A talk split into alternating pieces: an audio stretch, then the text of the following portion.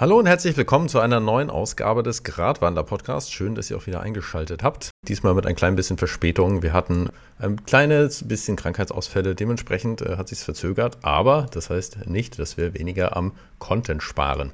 Heute haben wir einmal das Thema die Energiekrise. Zieht sich gerade durch die gesamte Branche und auch durch eure privaten Haushalte. Und warum fange ich mit der Branche an? Weil ich selbst auf einer Konferenz gewesen bin, also ich Felix, und zwar auf der eWorld Water and Energy, wo sich die gesamten Branchenleute getroffen haben. Und heute geht es einmal darum, was habe ich von dieser Konferenz mitgenommen, was habe ich da jeweils beobachtet und was haben vielleicht auch Lukas und Nils jeweils nochmal an Fragen für mich. Allerdings, bevor wir etwas tiefer in das Thema einsteigen, würde ich sagen, unsere üblichen Runden von, fangen wir einmal an mit What the Fact. Dementsprechend, was für Fakten haben wir eigentlich äh, heute am Start? Äh, Nils, hast du uns etwas mitgebracht? Ja, ich habe was mitgebracht. Okay, es, kommt nicht direkt von mir, es ist von diversen Wissenschaftlern. Nein, es, äh, es, kam vor kurzem ein, ein Paper raus, äh, Making Waves, Pulling the Plug. Und da geht es darum, dass der sinkende Grundwasserspiegel durch die Dürre, durch den Klimawandel, von denen bestimmt alle schon sehr viel gehört haben, das hat ein paar Konsequenzen, ein paar nicht gerade beruhigende Folgen. Und zwar ist die Sache so, dadurch, dass der Grundwasserspiegel sinkt, ist es so, dass Zuläufe, die aus dem Grundwasser gespeist werden, also Wasser an die Oberfläche bringen, nun in die gegenteilige Richtung fließen. Das heißt, Wasser, das irgendwo oben in einem See rumgammelt, voller Düngemittel oder ähm, Abwässer oder was auch immer, sinkt jetzt nach unten das Grundwasser und beeinträchtigt damit die Grundwasserqualität. Das hat ungeahnte ökologische Aussichten, weil wir nicht so genau wissen, was alles im Grundwasser lebt. Und äh, das heißt allerdings auch, dass unsere Haupttrinkwasserquelle, was Grundwasser ist, nun gerade stark verschmutzt wird. In dem Fall, ja, ich habe wieder was sehr schön Beruhigendes dabei gehabt. Das heißt aber, bisher hat sich das Ding immer, ne, also wenn Gülle vom Feld oder sowas kam, dann ist das immer nach oben gestiegen, hat sich also gewissermaßen so ein bisschen selbst gereinigt und auch diese Fähigkeiten jetzt gehen gerade verloren, oder? Genau, das war sonst so, als würdest du eine Trinkwasserleitung in deinem Haus anbauen, weißt du? Also willst ein Bild aufhängen, machst ein Bohrmaschine in die Wand, oh shit, aber die Wasserleitung spritzt es dir ins Gesicht, aber die Wasserleitung selber ist unbeeinträchtigt, weil der Druck mhm. dann größer war als es. Jetzt ist es aber so, als hätte es irgendwie geschafft, ähm, dass die dass das, dass das Wasser in deiner Wasserleitung so langsam fließt, dass was auch immer du an der Bohrmaschine das jetzt im Wasser ist und was auch immer da jetzt von deiner Wohnung da reinkommt, ist nur in der Trinkwasserleitung. Du kannst dich selbst vergiften. Yay. Ist das in Deutschland oder wie weit ist der Effekt? Global. Also es betrifft sehr, sehr viele Regionen auf dem Planeten. Ähm, das heißt nicht, dass wir kein Trinkwasser mehr haben. Das heißt aber, dass wir das jetzt sehr, sehr teuer filtern müssen in, in näherer Zukunft. Sicherlich ist das ein globales Problem, aber ich kann mir gut vorstellen, dass das auf einigen, in einigen äh, Regionen der Erde durchaus fatalere Effekte hat als äh, woanders, vor allem im völlig übersäuerten Europa, ähm, wo wir ja sowieso mit die ver, verstickstoffverseuchtesten Böden überhaupt haben und keine Ahnung, also so Nitrate machen, machen schönen Scheiß und dann im literally und dann noch im Trinkwasser.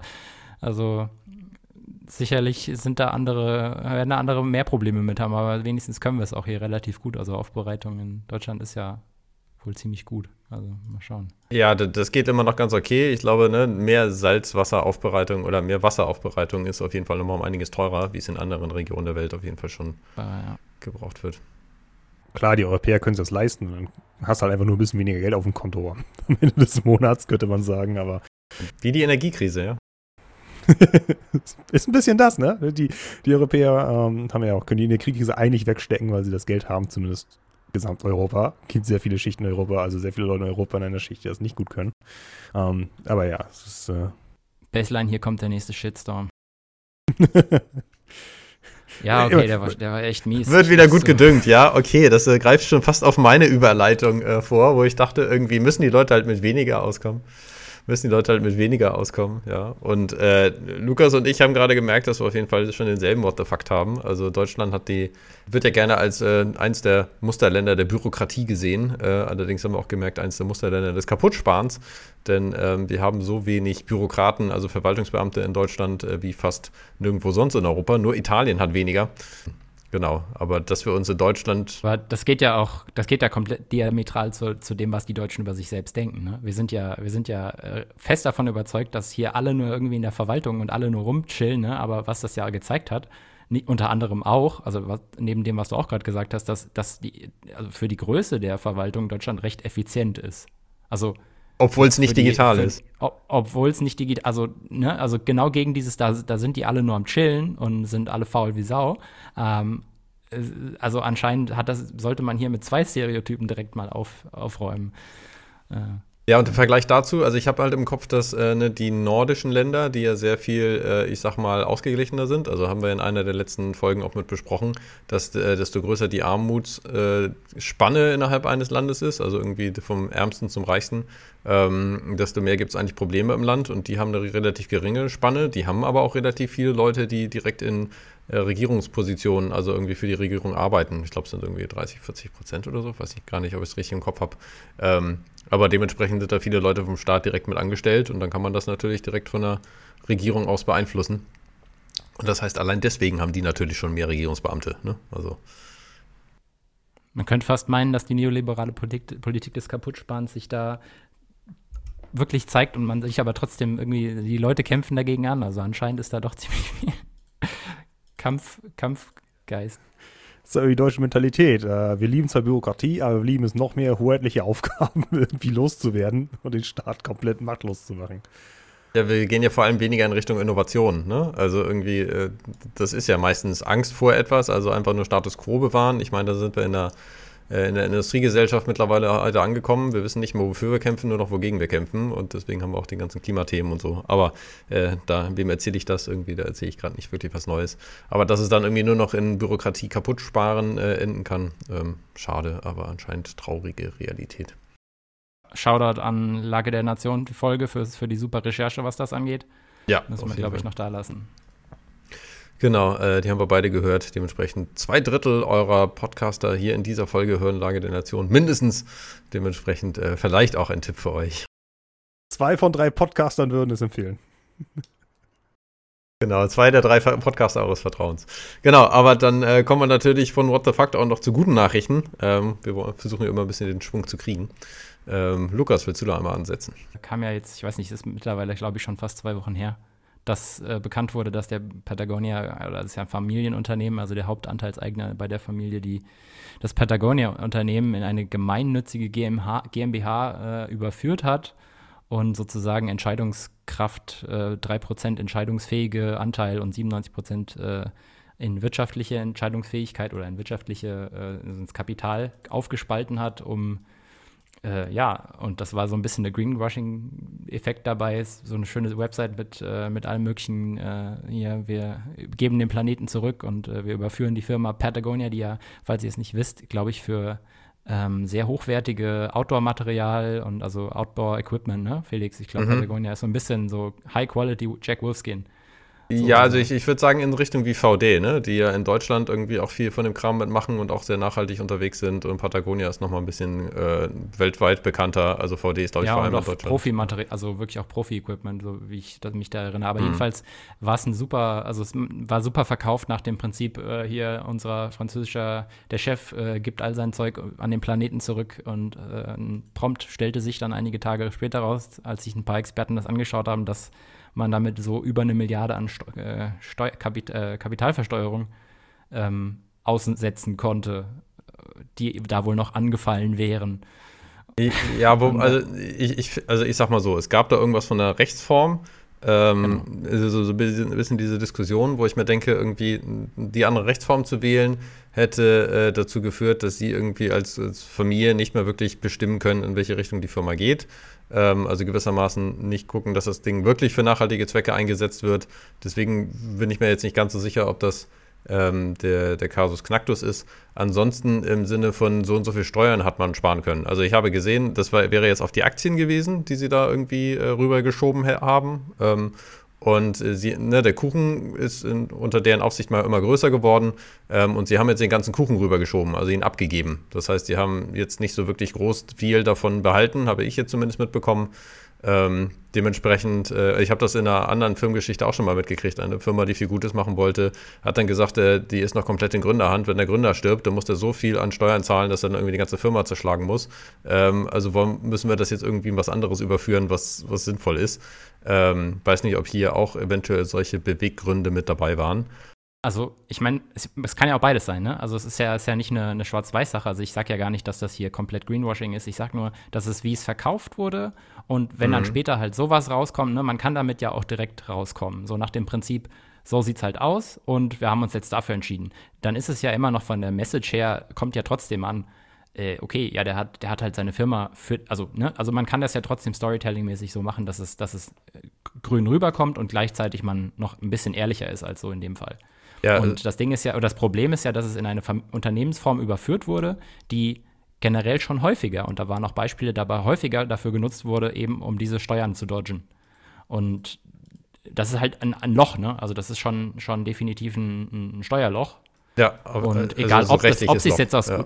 ja. egal, ob sie es jetzt aus welchen Beweggründen auch immer gemacht haben, es ist halt immer doof, wenn, wenn so eine, deswegen muss man halt immer aufpassen, dass man, wenn man so was Gutes hört, dass man möglicherweise auch mal nachschaut, wie sich das genau verhalten hat. Ich sage jetzt nicht, man muss ein Experte sein und sich das alles genau angeschaut haben, aber man sollte zumindest nicht, man sollte äh, Judgment äh, reservieren, ne? also Urteil stallen und sagen, ich, okay, das ist erstmal schön, aber warten wir mal ab. Nee, nicht gleich automatisch das Schlussfolgerung kommen, ja. Also für mich ja. ist, äh, also was ich jetzt verstanden habe aus dem Artikel, den wir auch gerne noch mit in die Shownotes packen, ist, dass de, die Kritik ist, dass er überhaupt so viel Geld anhäufen konnte und äh, ne, dementsprechend so viel Macht, die damit dranhängt und dass er die dann gewissermaßen auch nach seinem Tode immer noch wirken lassen konnte. Und eigentlich wäre es doch gerechter gewesen, wenn er schon früher etwas der Gesellschaft zurückgegeben hätte, also an den Staat in Form von Steuern, ähm, so dass er nicht irgendwie diese ganze Macht jetzt noch nach seinem Tod wirken lässt. Ähm, wenn, wir, wenn ich jetzt aber in der Situation dieses Menschen wäre und sagen würde, okay, ich habe jetzt so viel Geld anhäufen können, ja, äh, ich kann irgendwie jede Menge davon nochmal mit spenden, ähm, was davon hat jetzt aber irgendwie die größte Wirkmacht. Ich meine, in dem Artikel wird auch äh, anderer Typ erwähnt, der das äh, genau ähnlich gemacht hat, der das dafür konservative äh, Zwecke mit benutzt hat, also äh, gegen Abtreibung und irgendwie für mehr, äh, für mehr konservative Richter und so. Ähm, also grundsätzlich sollte man das Schlupfloch, Schlupfloch schließen, äh, stimme ich auf jeden Fall voll mit zu. Ich überlege gerade, inwieweit ich in der Position dieses Menschen irgendwie anders gehandelt hätte, um die Interessen zu vertreten. Und ich glaube, die Hauptkritik ist, dass er so viel Macht hat, dass auch nach seinem Tod immer noch diese Interessen weiterwirken können. Aber ja, dass er das halt so auch frei jetzt einfach entscheiden kann. Ne? Also nicht, dass das irgendwie jetzt halt so äh, demokratisch legitimiert passiert, was es ja an sich ist, wenn es rechtlich so festgeschrieben ist, aber ich glaube trotzdem nicht, dass es im Interesse aller ist, dass er diese Entscheidung halt so frei treffen kann. Dass er überhaupt erst so reich geworden ist, um so eine Entscheidung treffen zu können. Genau. So. Ja, genau. Uh.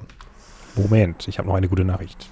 Ach stimmt, da war auch okay. noch eine. Ja, es ist nur eine kleine. es passiert aber etwas ganz Seltenes. Es passiert etwas, ähm, ich lobe die Bundesregierung. Ähm, was sonst nie passiert. Oder selten. Äh, Hörer des Podcasts kennen, äh, kennen das vielleicht. Das, äh, nee, das Umweltministerium ähm, möchte ein, also bereitet gerade einen Gesetzesentwurf vor und der Gesetzesentwurf sieht vor, dass eine Art von äh, Fonds für Pla Einwegplastik äh, erstellt wird. Und da werden die Hersteller einzahlen äh, und von diesem Fonds soll dann die äh, Entsorgung dieses Einwegplastiks finanziert werden. Das heißt, über einen kleinen Umweg müssen die Hersteller von so Einwegverpackungen ähm, beziehungsweise die, diejenigen, die ihre Produkte darin einpacken lassen, müssen die Entsorgung damit selber bezahlen oder sich zumindest daran beteiligen. Sowas gab es schon mal, wenn ihr sich daran erinnert. Ähm, in Thüringen war das.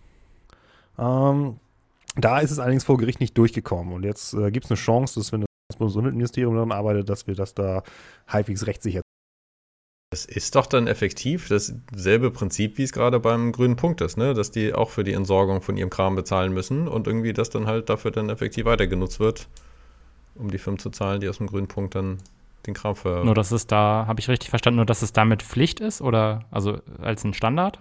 Ach, dann beides Pflicht. Weil ein Fonds klingt jetzt auch eher freiwillig ich, wenn der Fonds freiwillig wäre, dann wäre er komplett nutzlos. Ich hoffe, darauf läuft es nicht, hina äh, läuft es nicht hinaus. Der Wurf ist halt noch nicht mal annähernd fertig. Äh, tatsächlich weiß man noch nicht genau, ähm, wie das äh, hergestellt wird, also wie der Fonds gebaut werden soll oder wie hoch die Abgabe wird. Ähm, aber äh, das Ganze klingt zumindest schon mal ein bisschen besser als das äh, bisherige. Es gibt zwar das grüne Punktsystem, aber das ganze Plastik landet trotzdem bei Indonesien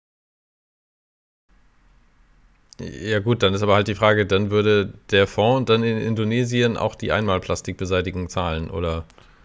Äh, ich bin mir nicht sicher, ob er, ob, er, ob er rückwirkend greift. Ich glaube nicht. Es ist wahrscheinlich nur ab jetzt äh, gibt, wir bezahlen die Hersteller von diesen Einwegverpackungen oder ich würde sagen, gleiche Baseline. Äh, das Geld.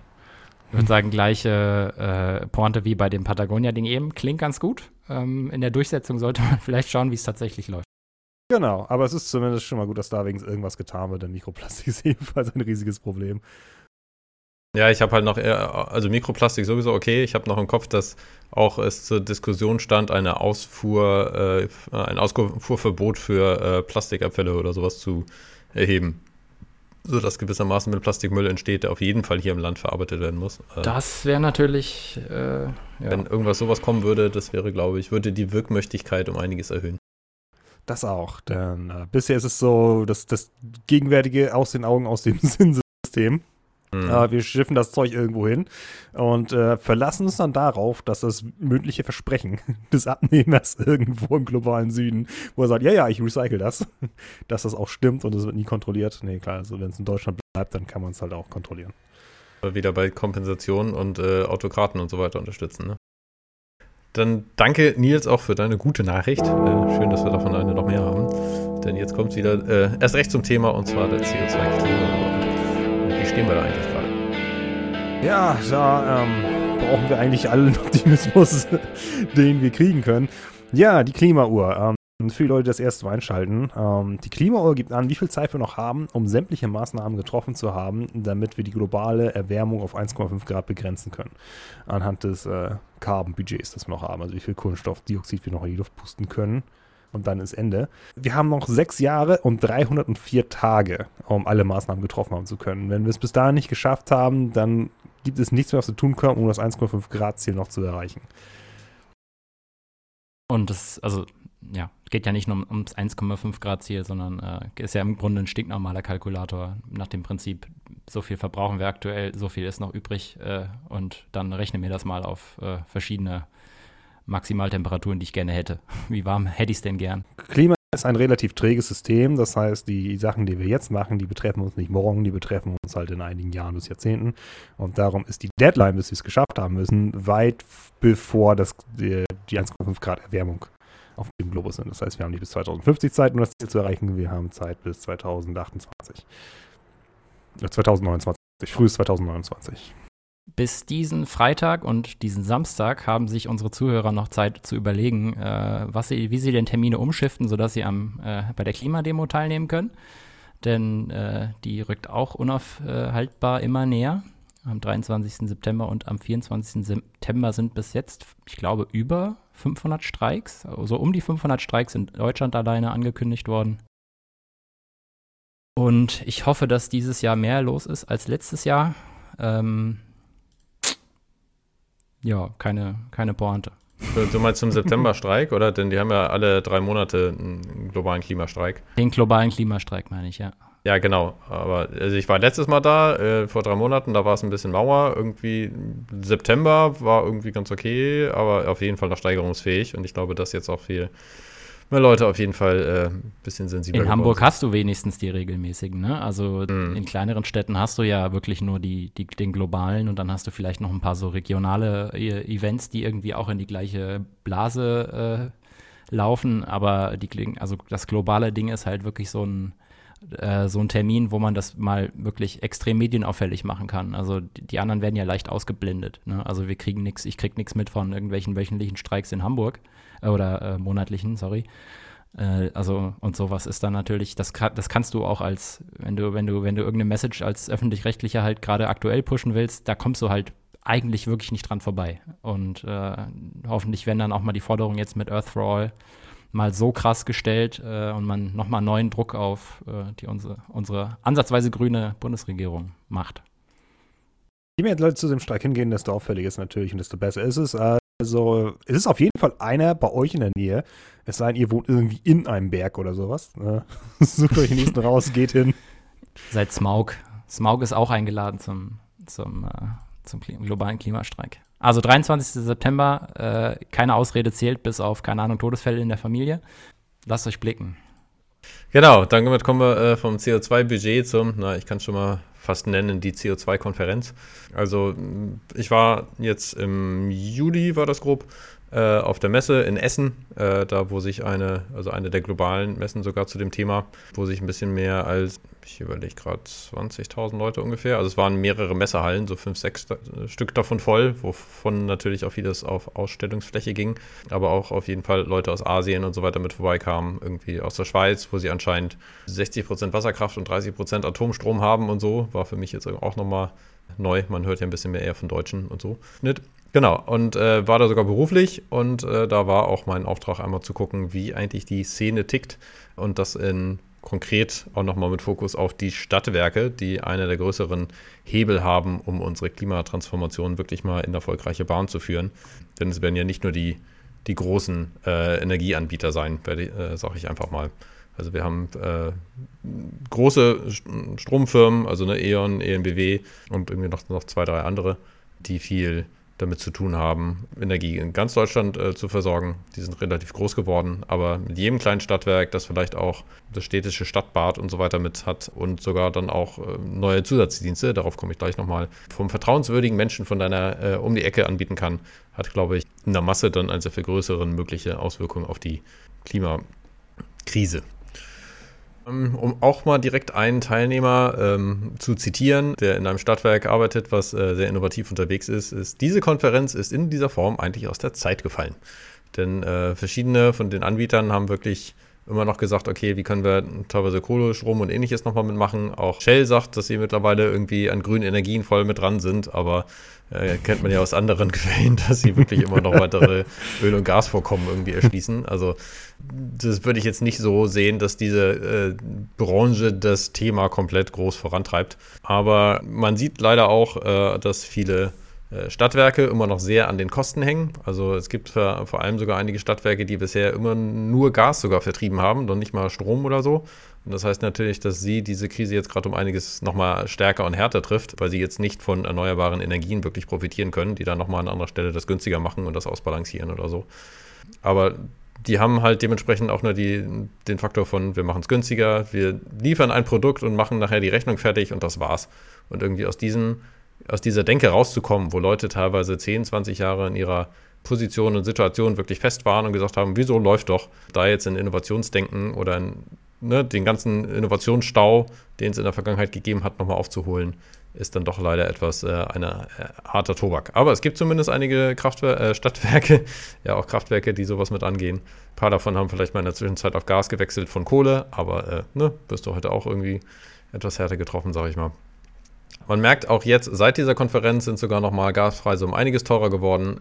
In erneuerbaren Energien lassen eigentlich die Energiepreise sinken und das führt eigentlich in der Konsequenz dazu, dass Energieerzeugung an sich selbst relativ äh, unrentabel wird, weil einfach der Preis, ich sag mal, an Verwaltungskosten und sowas äh, am Strom dann relativ steigt und irgendwann aber eigentlich auch die meisten Leute äh, sich so ein Ding selbst aufs, aufs Dach hauen können oder sowas. Und vor allem, wenn wir die Klimakrise effektiv bekämpfen wollen, müssen sie das eigentlich auch machen um da dementsprechend selbst ihren Strom zu erzeugen. Das heißt, Stadtwerke werden nicht mehr nur durch Stromverkauf oder sowas genug Profit mitmachen können.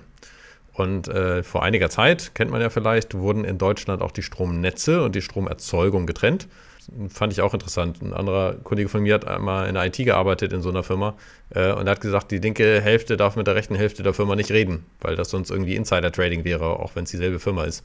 Aber das heißt irgendwie, ne, für die Netze haben die dann auch gesagt, müssen sie gucken, dass die einigermaßen lukrativ noch äh, laufen und äh, die Firmen haben damals der Trennung zugestimmt äh, auf Basis einer gewissen Mindestvergütung, die es für Netzdurchleitung gibt. Also, dass man sagt, okay, wir stellen die Netze zur Verfügung und wir kriegen einen Mindestpreis dafür und dann ist auch wieder gut. Jetzt führt das aktuell allerdings dazu, dass diese Netzpreise teilweise einen relativ großen Anteil daran haben, äh, erneuerbare Energien oder Bürgerenergie ne, vom Prosumer, vom Menschen, der Energie verbraucht, aber gleichzeitig auch produziert, irgendwie um einiges teurer zu machen. Das heißt, das Ding steht unserem Ausbau entgegen. Und deswegen gab es irgendwie von, von Habeck dann in, äh, im Sommerpaket angedacht, ich glaube, weiß gar nicht, wie weit das jetzt mittlerweile schon raus ist oder nicht, dann auch wieder die Ankündigung oder zumindest die Überlegung, äh, das auch nochmal zu senken. Sprich, da würden auch den Stadtwerken nochmal eine weitere Einkommensquelle verloren gehen. wenn man sich dann noch überlegt, dass äh, viele Stadtwerke auch Grundversorger sind, Das heißt, äh, wenn irgendein anderer Stromanbieter pleite macht, dann kriegen die gewissermaßen zwangsmäßig die Kunden zugeschustert. Normalerweise ist das für die ja ganz lukrativ. Aber wenn sie jetzt gerade mit jedem Kunden, den sie haben, Verluste fahren, dann erhöht das deren Verluste auch nochmal obendrauf. Also die sind gerade in einer ganz schönen Bredouille, kann man sagen. Ja, das ist ja bei vielen Leuten jetzt wegen dem äh, wegen der Energiekreise auch richtig blöd aufgefallen. Ne? Also und die Stadtwerke heulen ja auch allgemein total deswegen. Ja, Nein, und die wurden ja teilweise auch kaputt gespart. So, ne? Also sowieso. Hm. Das auf jeden Fall. Man hat sich auf die privaten Anbieter verlassen, die jetzt allerdings gerade die Biege machen wegen der Gaskrise. Plötzlich ist das Geld weg, äh, äh, ist das, äh, der Staat dann doch wieder ein Unternehmer. Ach, keine Ahnung. Ja, da, dann plötzlich, dann hören sie alle rum, dann heulen sie alle nach dem Staat. Weißt du, so, ja, die, die Privaten können das viel besser, guck mal, das ist jedoch in der Eigenverantwortung. Und die Eigenverantwortung von den Privaten heißt dann, hey, das ist nicht mehr lukrativ, dann verpisse ich mich halt. Und vor allem, wenn man die, die Rolle der Stadtwerke nochmal sieht, ne? Also die irgendwie gerne auch ÖPNV nochmal mit bereitstellen, öfters, die das Stadtbad oder sowas mit äh, zur Verfügung stellen. Das sind ja beides Dienste, die eigentlich nur mit Verlusten äh, geführt werden können. Das heißt, die müssen irgendwie gegensubventioniert werden ähm, aus Energieverkäufen und ähnlichem, vielleicht nochmal Internet. Aber das ist dementsprechend auch eine Rolle, wo die, das Stadtwerk eigentlich nur eine Vertrauensrolle hat. Ne? Also die stellen Dienste in deiner Nachbarschaft zur Verfügung, die du wahrscheinlich nicht missen willst, die dementsprechend auch für Wohlbefinden wichtig sind. Und deswegen wäre es doch schade, wenn die Dinger immer nur fusionieren und dann irgendwann sagen, okay, äh, jetzt nach, dem Fusion, nach der Fusion haben wir irgendwie zwei, drei Bäder, dann schließen wir eins davon. Da gibt es kein, kein Stadtbad mehr bei dir in der Umgebung, die natürlich auch viel Energie kosten. Das heißt allerdings, viele Stadtwerke, wie gesagt, äh, versuchen jetzt gerade ein bisschen mehr zu diversifizieren. Also ich sag mal so, die Leute, diejenigen, die den Schuss gehört haben, ähm, leider ist es so, dass jetzt mit der mit dem angehenden Winter dann viele auch nochmal sagen, Neues und Innovation, ähm, nee, wir fokussieren uns jetzt noch mehr darauf, das Kerngeschäft noch günstiger zu machen. Das heißt, mit Innovation ist da manchmal etwas noch mehr schwieriger, etwas ja, zu schaffen. In Krisenzeiten ist man ungern äh, risky Innovation und so. Ja, genau. Und das ist dementsprechend die Frage, ja, wenn das dieser große Hebel gerade nicht so ganz funktioniert, wie kann das denn nochmal mit weitergehen? Also wir haben einige Stadtwerke, die sehr innovativ mit dabei sind, äh, wie äh, in, in Schleswig-Holstein. Ich meine, okay, da gibt es viel Windenergie sowieso, aber auch äh, Erdwärme und sowas wird da teilweise im größeren Maßstab genutzt, wo dann nicht jeder einzeln irgendwie was in seinen Garten packen muss, sondern sie sagen, sie haben unter eine komplette Neubausiedlung dann Erdwärmeabnehmer äh, gebaut und auch die äh, Geräte dann innerhalb der Wohnung ausgetauscht, sodass man sagt, das lohnt sich dann auf jeden Fall nochmal mehr, als wenn das jeder einzeln machen muss. Ne? Also es lohnt sich mehr, einen großen Solarpark auch zu bauen, als wenn jeder einzeln Solar aufs Dach äh, stöpseln muss, aber wir brauchen halt trotzdem beides. Das ist keine Entweder-Oder-Frage. Ich kann auch einen großen Solarpark haben und dann kann ich trotzdem Solarzellen auf dem Dach haben. Ja, genau. Und jetzt haben wir halt nochmal den Effekt, dass die Frage ist, wie könnten Stadtwerke eigentlich aus dieser Situation rauskommen und irgendwie etwas Neues schaffen? Das, was eine Leute sagen, ist solche Zusatzdienste schaffen wie Smart Home, wo man sagt, das kann wahrscheinlich im Zusammenspiel mit anderen Sachen nochmal äh, ganz effektiv werden. Und ein ganz großer äh, Faktor ist die sogenannte Sektorenkopplung. Also, dass man sagt, äh, verschiedene Sektoren müssen zusammen gedacht werden, mindestens, äh, um effektiv zu sein. Wenn wir jetzt das Ganze einmal denken im Sinne von, du hast ein Elektroauto und willst das Ganze zu Hause laden. Auf der einen Seite, wann werden diese Dinger geladen? Dass vielleicht äh, der Stadtwerk sagt, äh, demnächst ist eine Lastspitze zu erwarten. Äh, wir können das Netz nicht bedienen, bevor wir irgendwelche Leute äh, jetzt ganz ohne Strom dastehen lassen. Dann machen wir doch erstmal die, die Wallboxen oder die Ladegeräte in, in der Garage aus oder je nachdem, wenn jemand vielleicht damit auch nochmal Geld verdienen will, dann sagt er, dann wird mein Auto bis zum gewissen Grade sogar in der Zeit entladen, um da dann nochmal ja, Gewinne mit einzufahren. Natürlich so ein bisschen auf Kosten der Batterie, wird vielleicht langfristig ein, ein, anderes Thema. Aber dann. Geht dann ja wirklich hart auf die, auf die, auf die, also das hatten wir ja auch in diesen sehr modernen Städte-Demonstrationen, ähm, also nicht Demonstrationen, sondern äh, Dem Demo im Englischen, also wo äh, Simulationen gemacht wurden, wie, wie solche dezentralen Energie- Form in der Stadt halt aussieht und dass halt die Akkus von den Autos, die halt in der meisten Zeit nur rumstehen werden, weiterhin, weil es halt individueller Nahverkehr oder individueller Verkehr ist, äh, auch als Batterie zu nutzen. Das ist natürlich, wenn genug mhm. Elektroautos wie in Deutschland äh, einem Start gehen in den nächsten Jahren, ist das natürlich eine super Sache, wenn das ginge. Nur da frage ich mich wirklich, was, äh, da, da steigen dir doch ein paar Leute bestimmt aufs Dach. Lass mir doch nicht vorschreiben, wann ich mit meinem Auto durch die Gegend fahre man merkt grundsätzlich in der Nachhaltigkeit in, in der Branche, vieles, was einen Unterschied macht, ist Vorausplanung. Also, dass man sagt, man muss vielleicht irgendwie nicht fünfmal zum, äh, zum Einkaufsladen äh, fahren oder so. Es gibt ja auch die Aussage von, von Katja Diel, fand ich jetzt irgendwie bei Jung und Naiv nochmal, ne, gibt es wieder bestätigt das Ding von, wir haben heute im Leben pro Tag auch immer nur noch unsere drei, vier Wege, die wir irgendwie wirklich zurücklegen, sei es zum Supermarkt, sei es irgendwie vielleicht zur Kita und solche Sachen. Ähm, bloß dadurch, dass wir das Auto haben, sind die Dinger um einiges länger geworden. Und wir denken, wir sparen mit dem Auto Zeit, aber äh, im Endeffekt haben wir vielleicht dieselbe Zeit noch, die wir dafür auswenden, im Vergleich zu einer 15-Minuten-Stadt wo man alles mhm. zu Fuß erreichen kann. Aber wir kommen ein bisschen vom Thema ab, aber Sektorenkopplung Kopplung geht schon ein bisschen mehr in die Richtung und wo dementsprechend ein Stadtwerk auch anders investieren kann. Dass man also sagt, äh, wenn wir an Fernwärme denken oder sowas, dann wird das weniger erfolgreich sein, wenn jede Menge einzelne Personen ihre Heizung unten im Keller oder sowas renovieren und eher, wenn die Stadtwerke das Ganze einmal im, im großen Stile mit angehen. Und das Ganze führt dann eigentlich schon wieder zu, äh, zum nächsten Schritt, und zwar, dass man sagt, die Stadtwerke bieten auch die ganzen Gerätschaften an. Also die verkaufen dir nicht Gas oder irgendwie äh, Strom oder explizit Fernwärme, sondern die verkaufen dir, dass deine Wohnung warm ist. Also dass eine gewisse Temperatur in der Wohnung erreicht wird. Und dann kann man halt auch an solchen Stellen dann wieder sagen, okay, dann heizen wir jetzt so, äh, um die und die Zeit wird erwartet, dass viel, dass viel Strom oder sowas oder äh, Gas oder was auch immer verbraucht wird. Dann heizen wir die Wohnung vorher erstmal ein bisschen auf Vorrat hoch äh, und hinterher fangen wir das Ganze wieder auf, aber wir haben immer eine garantierte Mindesttemperatur in der Wohnung. Und das heißt, dass man dann sehr viel mehr Lastspitzen auch damit wieder abdecken kann. Für ein Stadtwerk ist das vielleicht auch die Möglichkeit, das in der Industrie zu machen. Also mir fällt ja immer die äh, vielleicht sogar der eigene Wasserturm rein, ne, wo man sagt, irgendwie immer, wenn Stromüberangebot ist, wird Wasser hochgepumpt, geht vielleicht in der Brauerei auch. Oder gewisse Maschinen laufen vor allem dann, wenn der Strom günstig ist oder ein Überangebot da ist. Das Ganze kann man dann koordinieren und vor allem, wenn man sich vorstellt mit PV-Anlagen ähm, und anderen nachhaltigen Sachen, der Kunde wird mit so viel Technik und da kannst du noch und hättest du noch, äh, musst du dir nur diese fünf Module zusammenstöpseln, ähm, der will so viel Komplexität doch gar nicht haben. Das heißt, man will dem Kunden etwas verkaufen, was einfach funktioniert und wo man sagt, das Stadtwerk selbst hat sogar noch einen Anreiz dafür, mir irgendwie Energie zu sparen. Und verkauft das vielleicht halt so ein bisschen als Serviceleistung. Aber dabei wird insgesamt wieder Strom und ähnliches gespart. Ich kann mir auch vorstellen, dass ähm, bei solchen Sachen, vor allem wenn dann sehr viel Technik ist und irgendwann verliert man den Überblick, vielleicht die Kontrolle drüber, dass da manche Leute sagen, das wollen sie lieber nicht. Ist ähnlich auch davon, will ich mein Elektroauto als, äh, als Energiespeicher zur Verfügung stellen.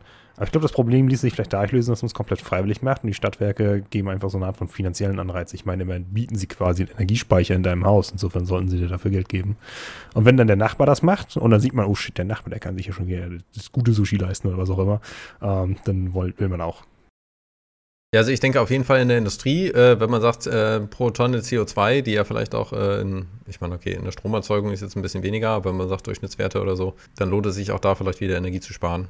Auch wenn alles jetzt nur noch Strom ist, müssen wir gucken, wie viel CO2 dann durchschnittlich darauf gerechnet wird. Aber äh, wenn man sagt, zum Beispiel zu Hause kann man auch die äh, Waschmaschine oder die Spülmaschine automatisiert laufen lassen, wenn der Strom gerade günstig ist und damit wieder Strom sparen. Also es gab ja früher mal so Telefontarife, ne? Nachts ist günstiger als irgendwie tagsüber und so. Weiß nicht, ob das bei Strom vielleicht dann auch entsprechend ähnlich ist. Wobei ich mir denke, nachts wird oder abends wird eher in Privathaushalten verbraucht, tagsüber äh, in, in Firmen äh, und sowas. Ähm, das heißt, wenn eine Firma sich eine äh, Solaranlage aufs Dach packt, ähm, dann, dann, lohnt sich das vielleicht. Als Privatperson hast du weniger Stromverbrauch, außer arbeitest im Homeoffice, ähm, als wenn, deine, wenn deine, dein Verbrauch eigentlich ist. Also ich belade die Spülmaschine und äh, gehe dann zur Arbeit und die Spülmaschine schaltet sich automatisch ein, wenn der Strom am günstigsten ist. Und ich komme nach Hause und das Geschirr ist dann gespült. Eigentlich voll geil. Genau. Und das kannst du halt. Würde ich mir holen. Kannst du halt bei, bei anderen Dingern machen. Also, das erinnert mich an Ja, aber das, das wäre dann ja wirklich, das wäre ja schon, also wenn die Spülmaschine dann auch noch kontrolliert werden müsste, damit sie angeht, dann bräuchte es ja auch noch ein Interface, um sozusagen von deinem Anschluss zu deiner Spülmaschine zu kommen. Also, das ist dann sehr, also, das ist schon sehr viel Smart Home äh, Backbone, den du da brauchst, um so viel Steuerung hinzubekommen. Ja, und deswegen lohnt sich das halt für Stadtwerke auch Smart Home wieder nochmal mit anzubieten, weil das halt einfach dieser ganze Kram aus einer Hand dann ist. Also ja, ich habe jetzt nochmal im Kopf irgendwie aus der letzten Lage der Nation irgendwie dieses Zitat, wo die eine Frau von ihrem smarten Geschirrspüler, der irgendwie aufgegangen ist, als er fertig war, in ihrem äh, Bad eingeschlossen wurde, ähm, weil das irgendwie anscheinend genau zur Tür ging. Also manchmal kann Smart Home auch wieder ein bisschen kontraproduktiv werden. Aber äh, naja, eben halt das seine, ne? Dann würde ich halt so nicht aufs Klo gehen. Aber okay. Angegriffen vom eigenen Haus. das Simpsons-Folge, ey. Genau. Da kann man ja noch gucken, wie viel Smart möchte man haben. Und grundsätzlich denke ich, äh, Weißgeräte, also sowas wie Waschmaschine, vielleicht auch, wenn man immer noch mal zwingend das braucht, ein Trockner. aber solche Geräte kann man halt äh, dann eigentlich automatisiert steuern. Und äh, das könnte vielleicht, ne, genau, auch der, der Boiler zu Hause, ähm, wenn manche Leute immer noch damit Energie sparen wollen.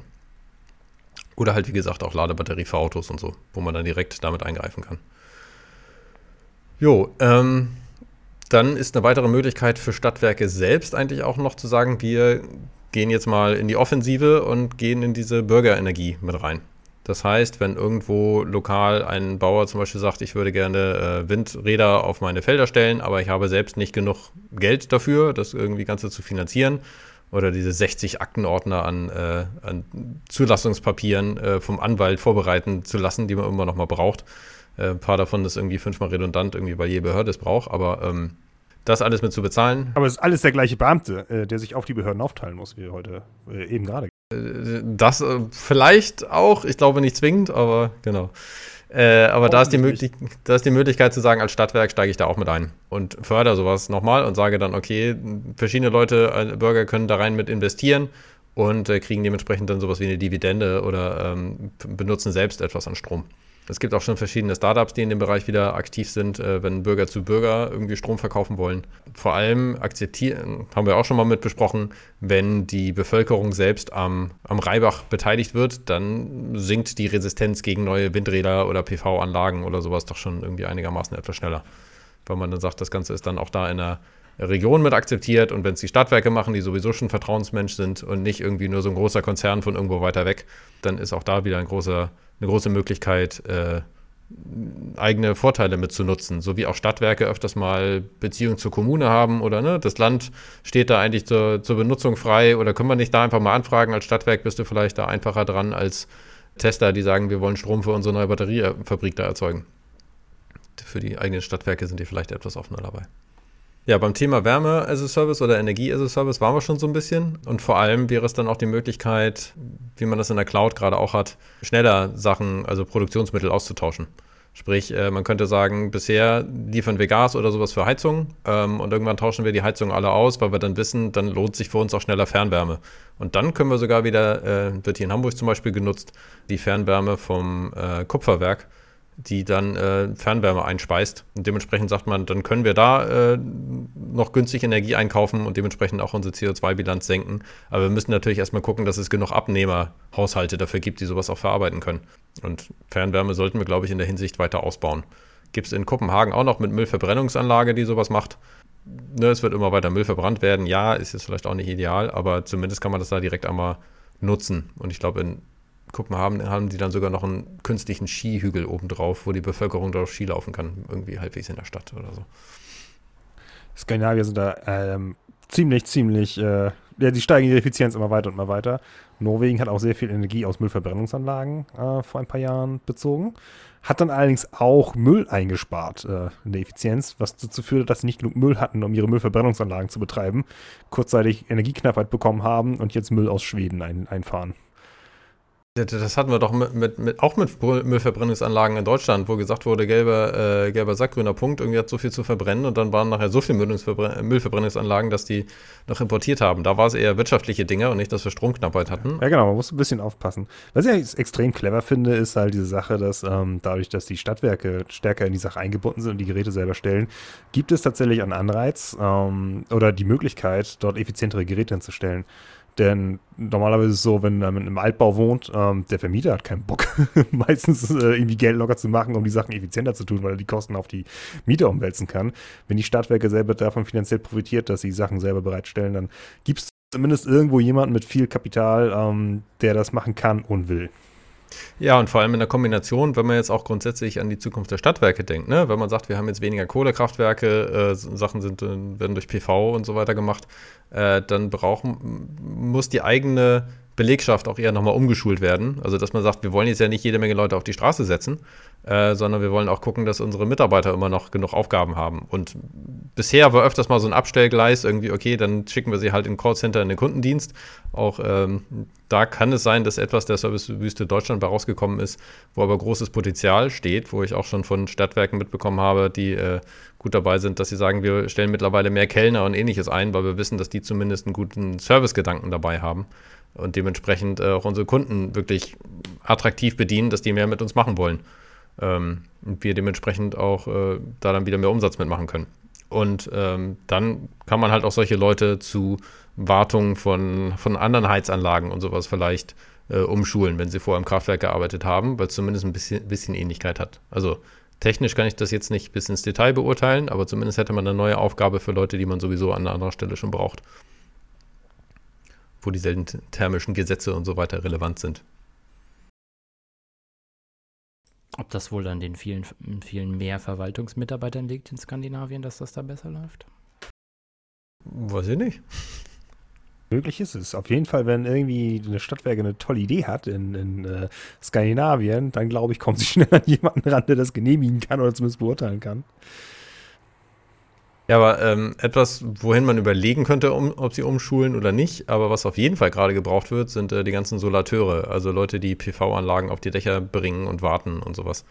Ähm, denn die machen Stadtwerke Installation von PV-Anlagen, die schreiben sie aus und machen die immer noch mit Handwerkern. Also da haben sie nicht wirklich interne Leute bisher, die das machen.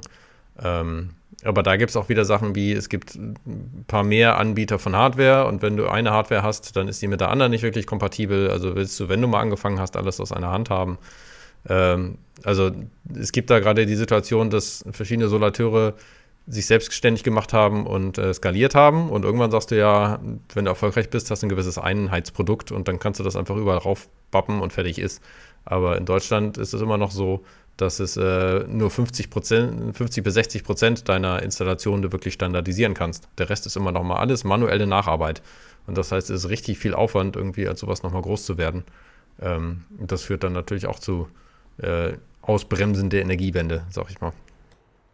Vielleicht muss man da was normen oder sowas. Ähm. Ja, das äh, sagte mir ein anderer Mensch, der auch irgendwie viel in dem Bereich schon mit unterwegs ist, dass die Bundesnetzagentur in Deutschland eine der äh, rigidesten in ganz Europa ist, die an einigen Stellen schon solche Sachen vorgegeben hat, dass es äh, schon wieder etwas schräg ist. Also Smart Meter äh, ne, müssen irgendwie in einer abgeschlossenen Box und so weiter äh, verschickt werden, dass auf jeden Fall keiner die auf dem Weg irgendwie manipulieren kann. Ähm, und solche Regularien ändern sich irgendwie teilweise sogar nochmal jedes halbes Jahr.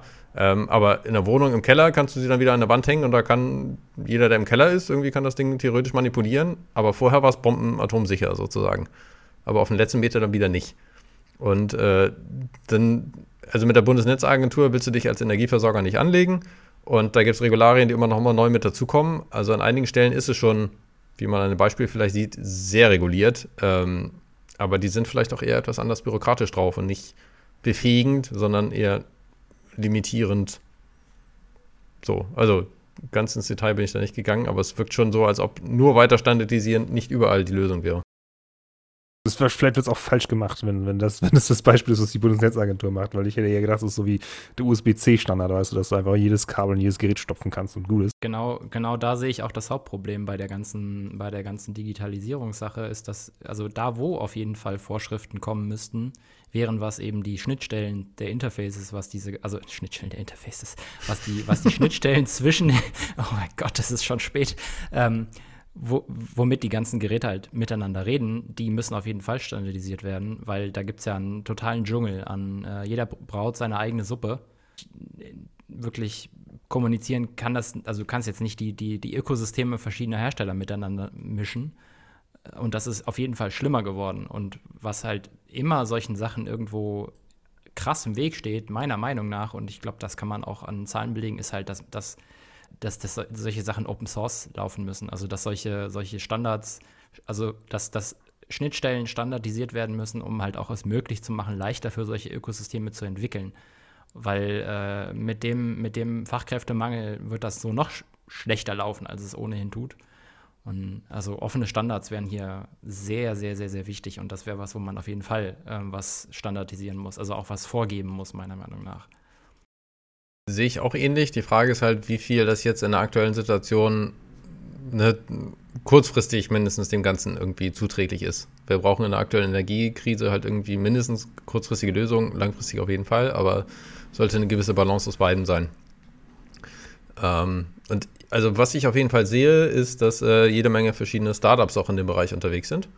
Ähm, da gibt es einerseits, äh, ne, wie kann man die Energiesituation optimieren. Also wir sprachen ja schon von äh, Wärmekontrolle in Gebäuden irgendwie as a Service. Da gibt es irgendwie ein Startup Othermo, die sich äh, solche, auf solche Sachen spezialisiert haben und deren Kunden sind dann zum Beispiel äh, Wohnungsverwaltungsgesellschaften, die sagen, wir würden den Kram irgendwie gerne abgeben.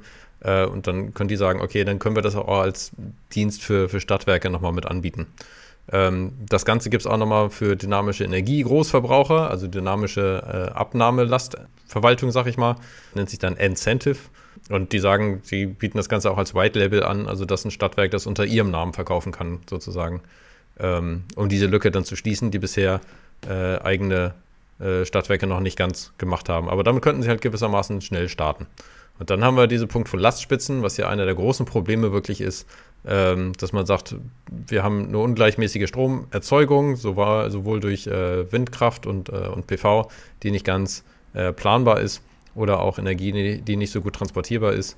Ähm, da gibt es Felders, die Schiffscontainergröße, also 30 Fuß äh, Container haben und dann mit Druckluft, also relativ physisch und nicht nur mit Ionen, äh, wie, wie die meisten Akkus, äh, zwei Megawattstunden äh, an Energie speichern können. Und äh, die haben ungefähr eine Energieeffizienz von 50 bis 60 Prozent. Ist jetzt nicht ideal, ist aber immer noch mal besser als äh, synthetische Kraftstoffe oder sowas. Ähm, und die kann dann auch relativ lange da gespeichert werden, ähm, sodass man sagen kann, okay, Lastspitzen kann man im, aus dem Sommer vielleicht in den Winter mit rübernehmen.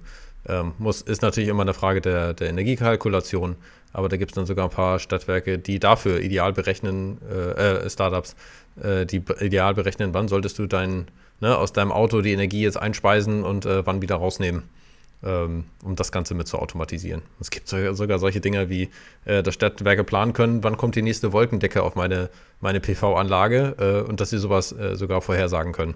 Oder wann kommt der nächste Schneefall und sowas. Also, dass du wirklich bis ins letzte Detail solche ganze Sachen optimieren kannst. Dafür gibt es schon Startups, die sagen, da ist doch bestimmt jetzt Bedarf, weil das alles in Richtung Feintuning und Automatisierung geht. Ähm, da können wir doch mal profitieren. Das ist viel von der Energieerzeugung vor dem Verkauf und dann fand ich es interessant, gibt es noch einen ähm, Anbieter, heißt Ostrom, der die Spotmarktpreise äh, direkt an den Verbraucher weitergeben will. Also das, was gerade der direkte Marktpreis ist, gibt er eins zu eins weiter und nimmt nur eine monatliche Gebühr. Die Dinger sind natürlich aktuell relativ höher eher, würde ich sagen. Ähm, also ich glaube, die haben gerade nicht die goldene Nase sich äh, verdient so. Aber ja, grundsätzlich, wenn die Energiepreise immer weiter sinken, dann ist irgendwann die Frage, sind die garantierten Preise von, von Stadtwerken, Verkaufspreise, sind das noch die besten Preise, die ich kriegen kann oder sinkt das schneller, als ich will? Und naja, mit ein bisschen Risiko gehe ich das Ganze dann mal mit ein.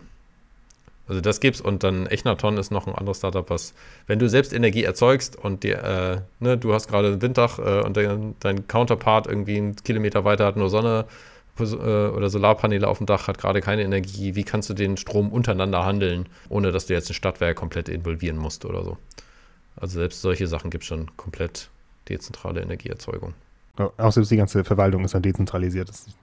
Stadtwerke werden dann auch noch unterlaufen. Also das ließe sich halt bestimmt wirklich gut mit einem, also wenn man, wenn man nicht, wenn, wenn Eigentum nicht mehr, also wenn Energie nicht mehr sozusagen ein Eigentum ist, sondern halt wirklich nur eine Dienstleistung, also ich sag mal so, Energie war ja gewissermaßen sowas halt wie eine Commodity, ne? bis sie auf einmal wieder so groß in den, in den Fokus gerückt ist und jetzt auf einmal von zentral auf dezentral wieder geht an vielen Stellen. Und wenn man sagt, wie könnte man etwas von dieser Zentralität, die Stadtwerken ja auch äh, ein bisschen mehr ihre Daseinsberechtigung gegeben haben, doch jetzt irgendwie nochmal wieder erhalten, auch wenn viele Energie dezentral erzeugt wird. Also du bist halt eher in gewissermaßen so die Spinne im Netz, die das Ganze optimiert und koordiniert und darauf musst du dich dann eigentlich mehr konzentrieren, weil irgendwie jeder nachher Energieerzeuger sein kann und das ist halt eine völlig andere Rolle als das, was bisher gemacht wurde. Die Netze unterstützen das nicht, die eigenen Abrechnungsstrukturen unterstützen das Ganze nicht. Und da ist dementsprechend noch viel, viel Energie drin, viel Musik drin. Und ne, wie kann man Stadtwerke bei sowas dann begleiten, was ja öfters auch nochmal ein riesiger Kulturwandel ist. Also was wir dann auch als Firma machen. Aber das war die Motivation dahinter. Äh, Gibt es schon ähm, so Aussichten darüber, wie motiviert die Stadtwerke selber sind, diesen Wandel durchzuführen? Weil du selber sagst, es ist ein gewisser Kulturwandel und viele Leute bleiben äh, aus Trägheit lieber in dem System, das sie schon kennen, statt auf eins zu wechseln, was möglicherweise lukrativer ist. Ja, ein Großteil davon hängt auch davon ab, wie die Stadtwerke aufgestellt sind. Also wenn Stadtwerke noch in 60 Prozent äh, Besitz von, von der Kommune sind, äh, die sowieso relativ klamm an Geld ist, dann kriegen sie halt nur die Ansage, irgendwie Geld zu sparen. Ähm, dann ist das öfters mal dieses von, okay, können wir uns gerade nicht leisten und irgendwie besonders in diesen Zeiten, wo die Stadtwerke miese machen, ähm, wenn wir eine Million investieren in einem in einer Kleinstadt irgendwie, dann macht sich das schon relativ schnell bemerkbar. Dann sagt man, okay, dann können wir jetzt keine neuen Schulbücher kaufen oder sowas. Und dann bist du da in der politischen Bredouille. Aber ähm, andere, die etwas breiter aufgestellt sind, also ich sag mal so, viele Stadtwerke haben gerade nicht wirklich viel Reserven. Da könnte die Bundesregierung, wenn sie wollte, wirklich viel gerade was an Hebel ähm, haben. Wenn sie sagen, okay, das wollen wir konkret mit voranbringen, das wollen wir erledigen. Ähm, aber dann müsste man auch gucken, dass die, äh, ne, dass dann, dass dann nicht in trägen Zahnrädern der, äh, der Kultur, die sich dann doch nicht transformiert, wieder versackt. Ähm, aber es wäre zumindest eine Chance. Und das heißt, äh, es gibt gerade relativ wenige Stadtwerke, also weniger als 30 Prozent auf jeden Fall, die mir bekannt sind, die schon mehr in diese neue Richtung gehen. Aber ähm, es gibt einige und die sind eigentlich relativ erfolgreich nochmal mit dabei. Ähm, also Stadtwerke in Schleswig-Holstein und vor allem Flensburg ist irgendwie nochmal ganz vorne mit dabei, äh, was ich mitgesehen habe. Ansonsten äh, gibt es noch äh, ein, zwei andere auch im, im mitteldeutschen Bereich, sag ich mal. Ähm, aber es gibt vor allem dann auch verschiedene, die sagen, wir wollen den Solarausbau fördern. Und deswegen haben wir uns jetzt zusammengeschlossen mit anderen Stadtwerken, um da irgendwie eine eigene Firma zu gründen, äh, um das Ganze zu automatisieren. Und das heißt, äh, man kann sich mit mehreren Stadtwerken zusammenschließen, um ein Thema dann anzugehen und dann vielleicht eine eigene IT-Firma zu beschäftigen, dafür eine Lösung zu machen, die dem Kunden dann ein relativ einfaches Endprodukt anbietet. Sowas gibt es halt schon. Wollen wir hoffen, dass die, die jetzt schon damit angefangen sind, ein Vorbild sind für die, die es noch nicht in Angriff genommen haben? Also Richtung, wenn ich äh, aus dem Ganzen ein Resümee ziehen würde, dann würde ich sagen, es ist auf jeden Fall einiges an Potenzial da, wo man, also es wäre ein möglicher großer Hebel, um die Energiewende wirklich voranzubringen. Es schaffen viele Stadtwerke das auf der einen Seite, aber nicht aus eigener Kraft. Es gibt nochmal auch Beratungsnetzwerke von äh, in NRW oder sowas, die ja sogar erstes klimaneutrales Bundesland werden wollen äh, und dementsprechend sagen, dann machen sie auch noch da nochmal staatliche Unterstützung, konkret für Stadtwerke sogar ähm, oder auch andere Anbieter. Aber es braucht irgendeine Möglichkeit, um da jetzt ein bisschen Geld ins System zu kriegen, was teilweise fehlt. An einigen Stellen auch einer neuen Denke und zwar schneller, als das jetzt auf automatischem Wege äh, passieren würde. Und das heißt aber auch, äh, wenn das öfters in der, äh, im Besitz von Städten oder Kommunen ist, dass die auch dementsprechend agieren oder reagieren müssen jetzt langsam mal um da wirklich etwas mit zu bewegen. Weil ne, viel Kulturwandel nach Covid und so weiter mit stattfindet. Ähm, dementsprechend muss man halt gucken, wie man das auch am besten kombinieren kann, vorantreiben kann. Aber ich glaube grundsätzlich, ach so, fällt mir auch nochmal mit ein. Äh, Stadtwerke könnten jetzt auch in, in Energiebetrieben mit reingehen, wenn zum Beispiel große Automobilhersteller sich eigene Teams anheuern, nur für die Energieerzeugung auf dem eigenen Gelände, dann müsste ein Stadtwerk doch sowas eigentlich besser und schneller können. Idealerweise. Können sie aber gerade anscheinend leider nicht, sodass sie noch nicht mal direkt gefragt werden, weil sie dann dafür nicht als kompetent wahrgenommen werden. Also im Sinne von Überlebensfähigkeit mitzusteigern und zu gucken, dass nicht irgendwann jede Menge Stadtwerke konsolidiert sind, ähm, besteht auf jeden Fall ein Handlungsbedarf. Die Frage ist, wie viel Kraft oder Möglichkeit ist gerade dahinter. Aber auf jeden Fall, wenn die Bundesregierung handeln oder was ändern will, dann kann sie gerne da einmal mit ansetzen. Aber Habeck ist an einigen Schritten schon auch mit dabei. Aber ich glaube, es dauert noch ein bisschen länger, bis das wirklich erfolgreich und schnell genug geht. Fürs 1,5 Grad Ziel und nicht nur 2 Grad Ziel. Was ist euer Eindruck oder was stellt sich euch da für Fragen oder Eindrücke? Ja, sehr, vielen Dank für die ähm, äh, ausführliche äh, Erzählung und Erklärung von all diesen. Äh, ja, Schlussfolgerung ist auch genau die gleiche Sache. Die Bundesregierung hat da auf jeden Fall eine Möglichkeit, wo man relativ sinnvoll etwas subventionieren kann, was ähm, Energiepolitik angeht. Ist auch deutlich nachhaltiger als jetzt ähm, zu versuchen, das System, wie wir es gerade haben, noch irgendwie am Laufen zu halten, obwohl uns gerade die Billigquellen äh, wegbrechen. Äh, klar, im Moment ist alles im Krisenmodus und äh, man muss gucken, oh scheiße, wie schaffen wir es, dass wir äh, ohne Stromausfälle durch den Winter kommen. Aber spätestens mittelfristig muss man irgendwie gucken, was das System effizienter hinkriegt. Denn wie wir auch immer nie müde werden zu betonen, es geht nicht nur darum, dass wir äh, die Energieerzeugung vergrünen, wir müssen auch irgendwie gucken, dass wir weniger konsumieren. Und Effizienz ist da einer der Hebel, die wir benutzen müssen. Ja, und äh, vor allem, also Effizienz äh, können Stadtwerke wahrscheinlich mehr als Einzelverbraucher. Und wenn die diese Lücke nicht schließen, dann werden solche Firmen wie Tesla oder sowas sagen, ne, die sagen, wir haben sowieso unser Supercharger-Netzwerk, äh, dann erzeugen wir doch irgendwann unseren eigenen Strom. Ähm, und dann sind nachher die irgendwie in einer dominanten Situation, so wie, wie Amazon zu sagen, oh, wir haben, wir haben Kram, dann verkaufen wir den doch auch als Service an alle anderen. Und dann ist die deutsche Innovationskraft nochmal wieder geschwächt im Vergleich. Also ich musste als ich das erste Mal von gehört habe und mir angeschaut habe, hab ich, musste ich ein bisschen an dieses Spiel Watch Dogs denken, falls es jemand kennt. Das ist so eine Art GTA, mhm. äh, wo so die ganze Stadt miteinander vernetzt ist und du hacken kannst und dann kannst du irgendwie Ampeln hacken und äh, so diverse Tore, Türen und irgendwelche Alarmsysteme. Also du bist halt so ein Hacker in einer vollautomatisierten Stadt. Und ist halt schon irgendwie erstmal hat was Cyberpunkiges, finde ich. So die Vorstellung, dass das alles äh, gesteuert abläuft und ähm, aber ich glaube halt hier ist für den Staat eine Riesengelegenheit, sozusagen auf Stadtwerke-Level äh, auch einen Wettbewerbsvorteil wahrzunehmen, weil, weil sie eben in der Position sind, in der sie sind, das auszunutzen und ähm, ja. Also ja. ich finde das, find das super wichtig. Es ist halt eine, ne, so ein, so ein, so ein, so ein ähm, es ist auch wieder so eine Art, also ich will es jetzt nicht, nicht auf keinen Fall schlecht machen, weil es, weil es absolut notwendig ist, aber es ist halt auch so eine Art Solutionism, ne?